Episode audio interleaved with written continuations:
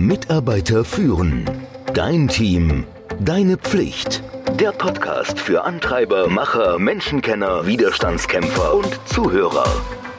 Der Podcast von und mit Kai Beuth, dem Experten für das Thema Führung. Corona, die Krise, der Lockdown. Plötzlich musste im Frühjahr 2020 alles ganz schnell gehen. Da wurde aus Nichts geht ohne Präsenzarbeit im Handumdrehen. Homeoffice ist die Zukunft. Du erinnerst dich sicherlich noch, die technischen Herausforderungen waren das eine. Aber nun weißt du auch, die kommunikative Ebene und die Ebene der Führung, das ist eine ganz andere Sache und das ist immer noch da. Laut einer Befragung im Rahmen von Corona ist es für viele Mitarbeiter nicht nur vorstellbar, sondern sogar wünschenswert, häufiger ihre Arbeit von zu Hause aus erledigen zu können.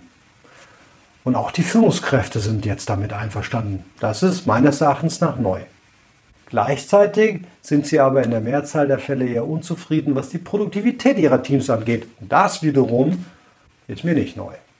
Wenn du als Führungskraft eines virtuellen Teams bestimmte Stolpersteine beachtest und die auch noch umschiffen kannst, dann steht deiner erfolgreichen Zukunft im Unternehmen auch virtuell nichts im Wege. Erster Stolperstein, Vertrauen. Hand aufs Herz. Vertraust du deinen Mitarbeitern? Denkst du, dass sie zu Hause ihre Arbeit erledigen und halten sie sich an die gesteckten Ziele?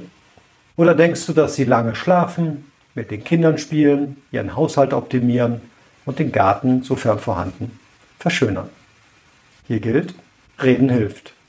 Natürlich solltest du deinen Mitarbeiter nicht mit deinem Zweifel behelligen. Aber vorbeugen ist besser als nacharbeiten. Wenn du über klare Ziele führst und in kurzen Abständen Check-in machst, dann wirst du weniger ein Problem damit haben. Denn erstens zeigst du deinem Mitarbeiter, dass du dich für ihn interessierst. Zweitens kannst du ihm bei Problemen helfen. Und drittens weiß dein Mitarbeiter, dass du da bist. Wie sieht's aus mit Tratsch? Oder Flurfunk.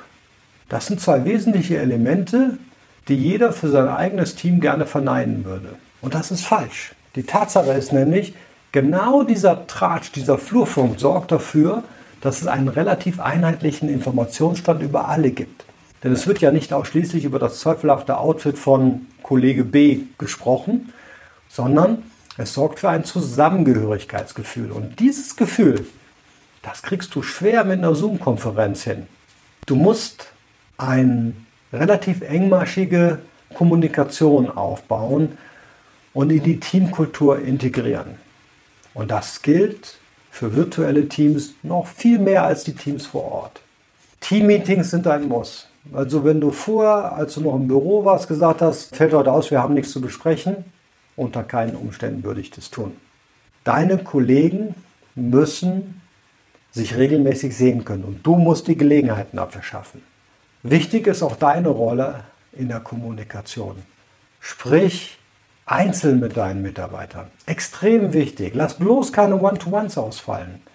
Sprich nicht ausschließlich über Projekte, Produkte, Entwicklung. Sprich über private Dinge. Private Dinge ist nicht, dass dein Mitarbeiter über private Dinge spricht und du nicht. Öffne dich, fütter einen Dialog, seid Menschen. Denn so ein Lockdown ist für viele Menschen und auch dein Team eine richtige Herausforderung. Da ist die Familie ganz anders aufgestellt. Man kann nämlich nicht einfach mal ins Büro fahren und sich ein paar Stunden erholen. Also frag einfach mal nach, wie geht's dir? Und mach klar, dass du dir das wirklich anhören willst. Dass du jederzeit ansprechbar bist. Dass das kein Lippenbekenntnis ist, dass du gerade mal nachgefragt hast, wie geht's dir? In Zeiten allgemeiner Unsicherheit und vielfacher Überforderung, und da sind wir, glaube ich, gerade, kann man nicht mehr einfach alles unter einen Hut bringen. Und das wiederum schlägt sich in der Motivation zur Arbeit ganz schnell nieder. Wie kann man dem begegnen? Mit dem Vorangesagten, aber auch, was spricht eigentlich dagegen, dass ein Mitarbeiter zwar seine Aufgaben erledigen soll und vielleicht auch die Zeit zur Verfügung stellen soll, aber nicht an feste Zeiten gebunden ist. Es kann dir doch völlig wurscht sein, ob die Kinder im Kindergarten sind oder in der Schule sind oder ob dein Mitarbeiter gerade die Kinder betreuen muss. dann erledigt er seine Sachen halt früh morgens oder am späten Abend. Wichtig ist doch nur, dass die Arbeit erledigt wird. Du als Führungskraft und deine Firma hat nichts davon, wenn dein Mitarbeiter als dreifach Mutter oder dreifach Vater neben drei brüllenden Kindern arbeiten muss. Ich habe zwei. Ich kann dir sagen, das geht nicht. Kommunikation ist aber auch hier wieder alles. Du musst natürlich die Erwartungshaltung schon kommunizieren und es muss klar sein, ja, die Arbeit muss erledigt werden. Aber es muss definiert werden, was muss bis wann erledigt werden, damit der Mitarbeiter das auch leisten kann.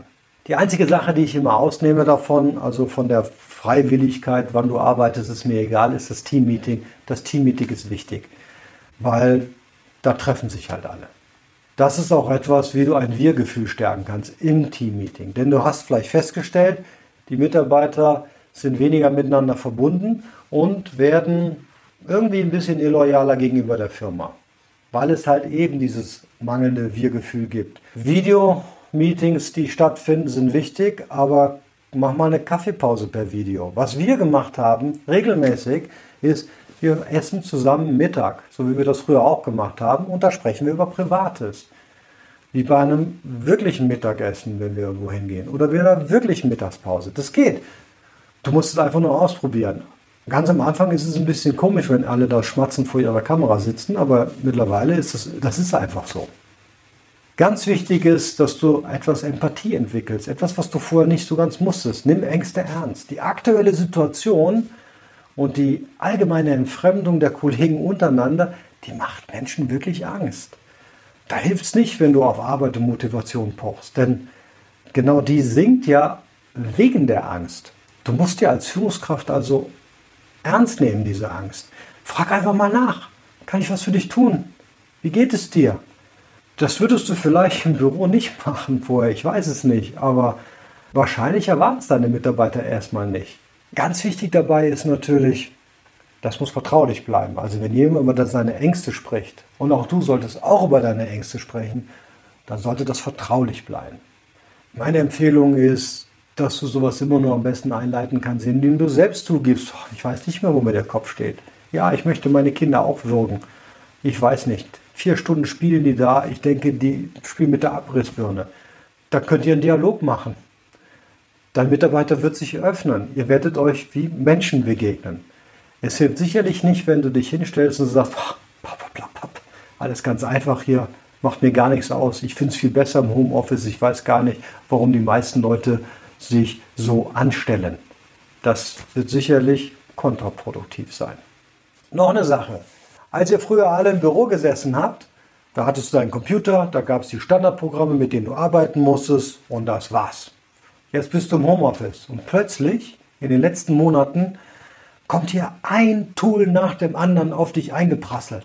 Ich kann dir empfehlen, verringere die Anzahl der Tools. Die Hälfte, drei Viertel von denen, die wahrscheinlich in den letzten sechs Monaten eingeführt wurden, die braucht kein Mensch mehr.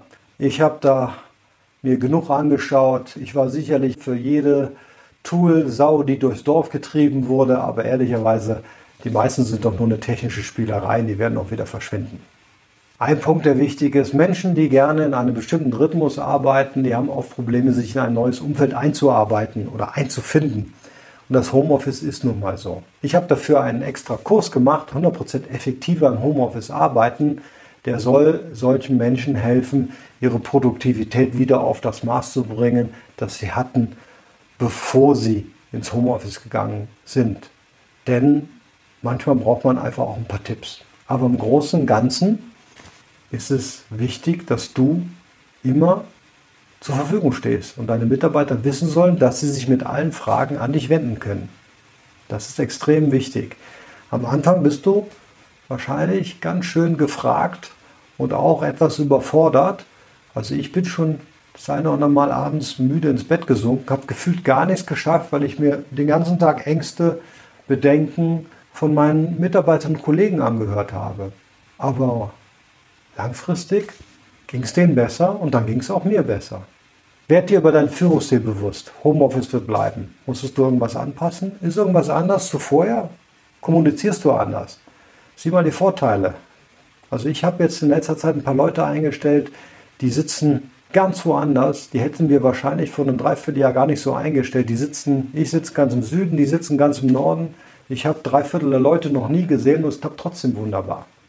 Ich sage eins, wenn du jetzt eine Idee bekommen hast, was du künftig in deinem Führungsverhalten besser machen kannst, dann hat sich dieser Aufwand für mich schon gelohnt. Ich mag nur nochmal darauf hinweisen, vom Zuhören oder Zuschauen wird man einfach keine bessere Führungskraft. Geh einfach mal bei mitarbeiterführen.com mit UE vorbei, hol dir weitere Infos und dann setz ein paar Sachen in die Praxis um. Komm in die LinkedIn-Gruppe, stell Fragen, geh in den Dialog mit mir. Mitarbeiter führen. Dein Team. Deine Pflicht. Der Podcast für Antreiber, Macher, Menschenkenner, Widerstandskämpfer und Zuhörer. Der Podcast von und mit Kai Beuth, dem Experten für das Thema Führung.